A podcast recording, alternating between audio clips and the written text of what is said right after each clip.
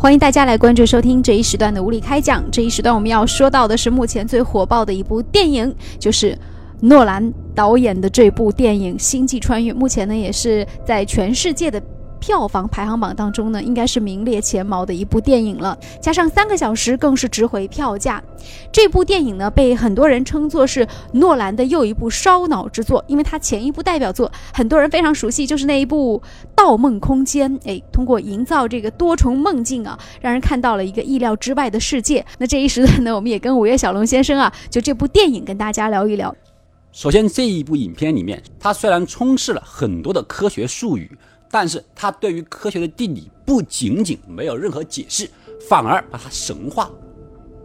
无论是黑洞也好，五维空间也好，还有外星也好，它都是直接很神话的方式出现的，陡然出现。黑洞的出现是一个莫名的力量，是它突然出现的，它解释为一种未知力量，放到了我们地球人面前，并且在整个科幻里面啊，所有的一个行动，对于外星的一个探索的行动，都是在一种所谓的。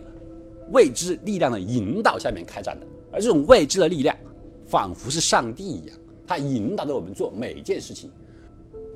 它唯一最大的贡献就是说，在影片的最后一个部分，它展现了所谓的五维空间，进行一个画面化展示到了我们面前。我们都知道，所谓的五维，我们这个自然界除了长、宽、高三维以外，然后呢加上时间，这是第四维空间。在五维空间里面，就是说时间就类似于长、宽、高一样，是一个任意可以被改变的。我们说登山，山的高度是一个维度，我们可以往山上面登，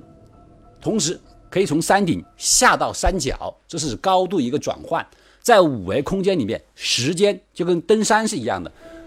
未来和过去就像登山一样，你可以去到未来，你也可以去到过去。所以它展示了一个在五维空间里面的一个画面，我们可以看到不同的时间点里面的书房、书柜，就好像是一个高度一样。我们可以去到十年前的书柜，我们可以去到十年后的书柜，就时间作为了一个维度。所以说，该影片最大的贡献就是把所谓的五维空间第一次用画面的方式展示到了我们面前。但是，也正是因为这个原因啊，也说明了导演他的想象力非常的有限。他把这个五维空间他不敢扩大化，因为你只要仔细想一想，你就会知道，其实很难去表现。如果时间已经作为一个维度的话，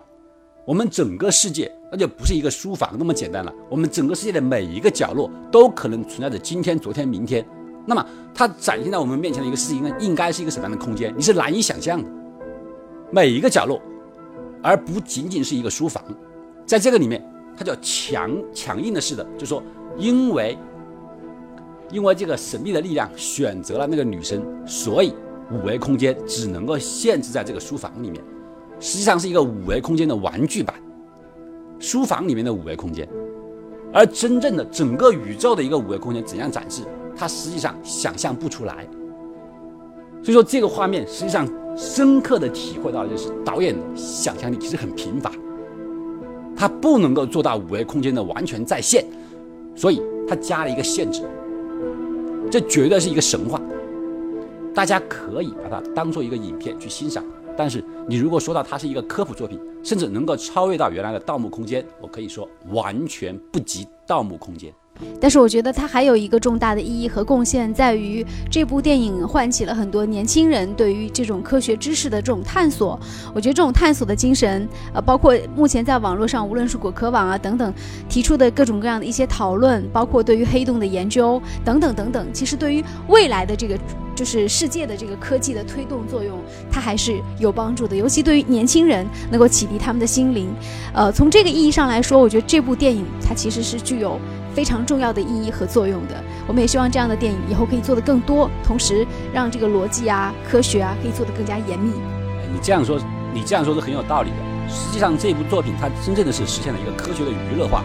它把虫洞，然后再把时间、把五维等等，其实非常复杂的，包括量子力学这些东西，其实娱乐化了。